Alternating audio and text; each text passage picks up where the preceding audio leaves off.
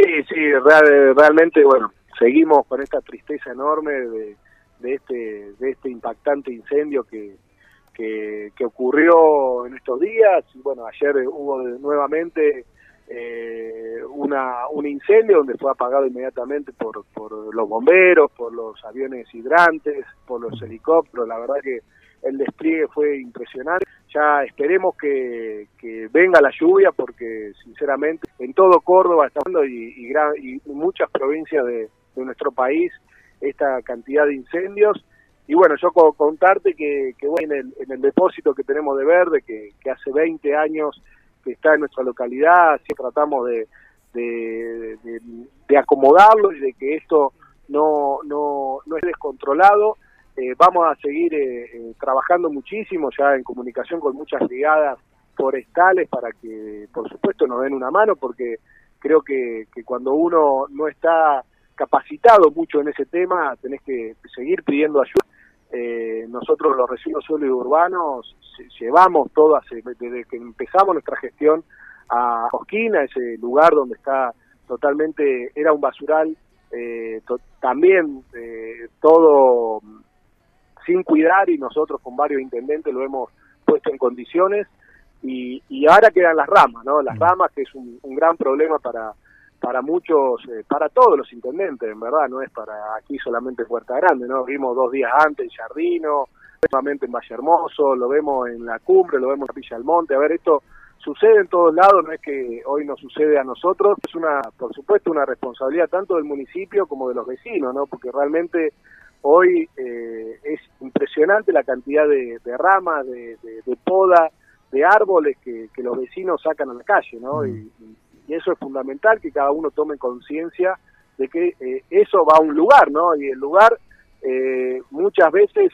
no se tienen los recursos para, para poder eh, actuar inmediatamente, ¿no? Hoy una chipeadora, imagínate Luis, tarda más o menos cuatro o cinco horas en, en, en, chipear un camión, ¿no? Y hoy en Huerta Grande salen siete camiones por día, ¿no? Ah. Eh, entonces eh, se acumula muchísimo, ¿no? Igualmente, a ver, ya hemos estado asesorándonos, eh, queremos que esto, por supuesto, eh, ese lugar siga eh, como lo estábamos teniendo, controlado, a ver, pero bueno, esto fue causa de alguien que vino a prender fuego, realmente esperemos que la justicia encuentre al al, al culpable de, de, lo que haya ocurrido. Bueno, eh, si, si, realmente eh, el municipio ha tenido algo que ver, también va, por supuesto, a estar eh, al, al, al, al, pie del cañón ahí tratando de, de, hacerse cargo siempre de las cosas, porque nosotros no, no, no ocultamos nada y siempre trabajamos para mejorar.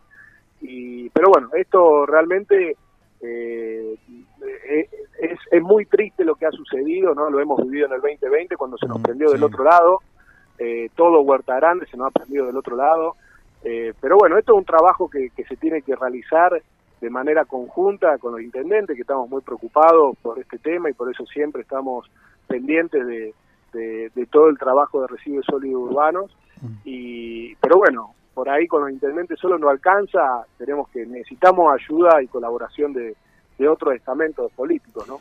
Matías, hace unos días nosotros hablamos con el abogado que representaba a los chicos, o a uno de los chicos que estaban allí este, señalados como, como uno de los posibles autores, ¿no?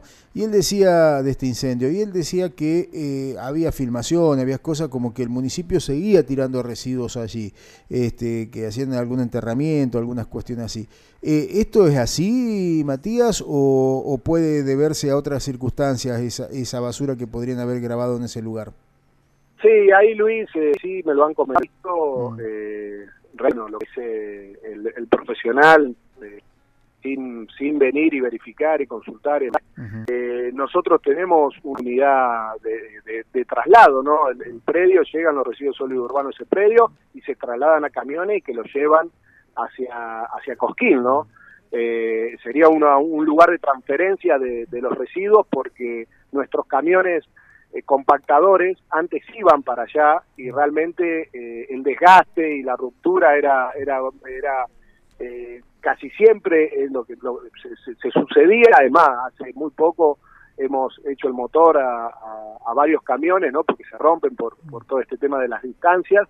Así que los residuos sólidos urbanos llegan a ese predio y cargan una pala y se ponen en otros eh, en otros camiones que se llevan a Cosquín. A ver, eh, eh, imágenes puede haber de, cualquier lugar, de cualquier depósito. Bueno, por eso creo que la justicia es la que tiene que, encargarse de eso y lamentablemente hay gente que, que cree de estos videos, que cree de las fotos, que cree de lo que la gente dice. Y bueno, son gente mediocre que la verdad que cuando uno habla tiene que averiguar y después opinar o hablar, ¿no? Pero bueno, lamentablemente vivimos en una sociedad que ocurren estas cosas, que siempre se busca un culpable, que siempre opina la gente y no se involucra.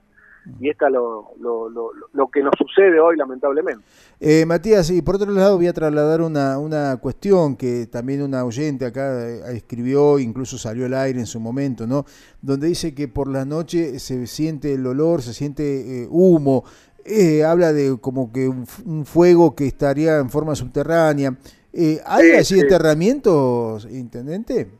No, no, a ver, ese lugar, como te dije, Luis, eh, está de 20 años, 30 años, ese, ese depósito de verde, que antes, sí, anteriormente, hace como 10, 15 años, usaba de depósito de basura, y eso está todo enterrado. Cuando algo se prende fuego y abajo hay este combustible, eso arde eh, durante varios días, ¿no? Nosotros estamos constantemente ahora echando agua, removiendo y echando agua para que esto se apague, pero bueno, realmente vos vas a otro lugar donde se ha prendido de esta de, esta manera tarda meses, ¿no? Nosotros creo que ya en, unos días se ha disminuido bastante el tema del humo. Yo, por supuesto, le pido mil disculpas a la gente.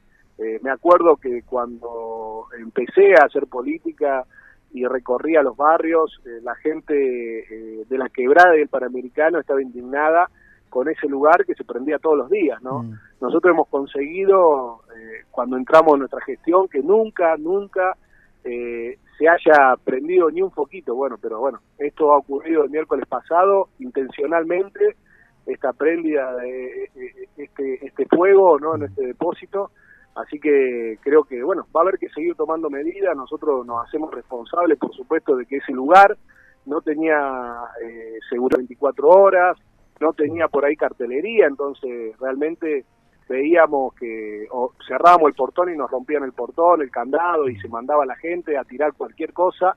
Este es lo que ocurría y la gente lo puede decir, ¿no? Vaya al barrio y al barrio va y le preguntas, a ver, pasaba cualquier persona y te lo va a decir, eso por supuesto que es culpa, es responsabilidad nuestra. Mm. Eh, y después preguntarle, vas a los vecinos y le decís, eh, hace siete años eh, este lugar se prendía fuego y te van a decir todas las semanas, ¿no? Se prendía fuego. Pero, pero bueno, a ver, nosotros hacemos mea culpa, tenemos responsabilidad, por supuesto, de muchas cuestiones y, si algo estábamos haciendo mal, lo vamos a tratar de, mejorar, por supuesto, porque no, no, no queremos que, que, nadie entre más ahí a hacer eh, cualquier cosa, que eso es lo que sucedió este mes. Matías, eh, ya cerrando, eh, me alegro de, de, esta, de estas reflexiones ¿no? que hacen puertas adentro en el municipio y, y hay el reconocimiento de un problema que indudablemente eh, nos atraviesa a todos, ¿no? Porque muchas veces los ciudadanos somos bastante mal educados en el hecho de decir arrojamos los residuos en cualquier lado, ¿no? Eh, no solamente de, cerca de un predio, sino en cualquier esquina incluso. Eh, también pasa esa cuestión por un poco de educación que necesitamos todos los ciudadanos para lograr cambiar esta situación. Ahora, por supuesto, Luis, encima te, cuento, ¿no? Nosotros tenemos diferenciación de puntos verdes mm. donde eh, sacamos perros muertos, sacamos pañales, la, gente realmente eh, cuando vos la escuchás opinar en las redes sociales o, personalmente decís, a ver, pero ¿y usted qué hacen para mejorar el ambiente? ¿Y usted qué están haciendo? Escuchás hasta ambientalistas, Luis, yo no tengo, por supuesto, nada en contra de, los ambientalistas que se preocupan por el ambiente, ¿no? De los ambientalistas que son fundamentalistas, son extremistas y que siempre buscan una pelea, una lucha eh, para, para hacerse escuchar eh, y siempre doy este claro ejemplo. Yo cuando hice una denuncia por líquidos placales, que vos la seguiste la denuncia y estuviste acompañando como, mm. como periodista, nadie me acompañó, mm. nadie vino, nadie apoyó, nadie estuvo. Bueno, entonces, obvio que viene un enojo de, de a ver, yo, yo soy una persona que, que me gusta decir las cosas de frente, no ocultar nada y hacerme cargo de las culpas que tengo yo, ¿no? Pero mm. realmente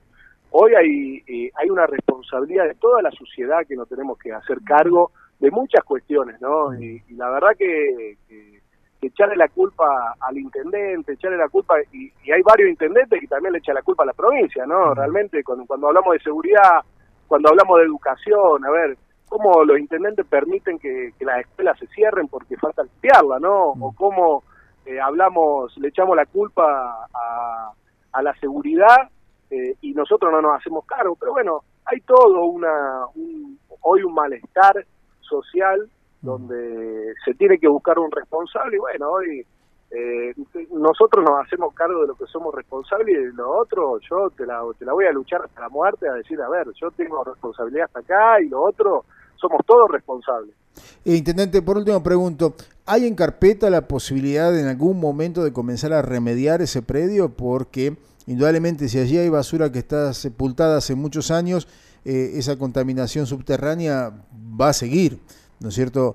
Este, ¿Hay alguna en carpeta algo como para trabajar con ambiente de la provincia, que se hagan informes, que se trate de remediar esa situación? Mira, puse todos los recursos disponibles para que, en ese lugar empecemos a, llevar un control mayor de lo que llevábamos, por supuesto en ese lugar hace siete años de que yo soy intendente no se tira al mar residuos sólidos urbanos, eh, pero esa contaminación, bueno, habría que hablar con especialistas, si, esa remediación de 20 años se, se, puede lograr, ¿no?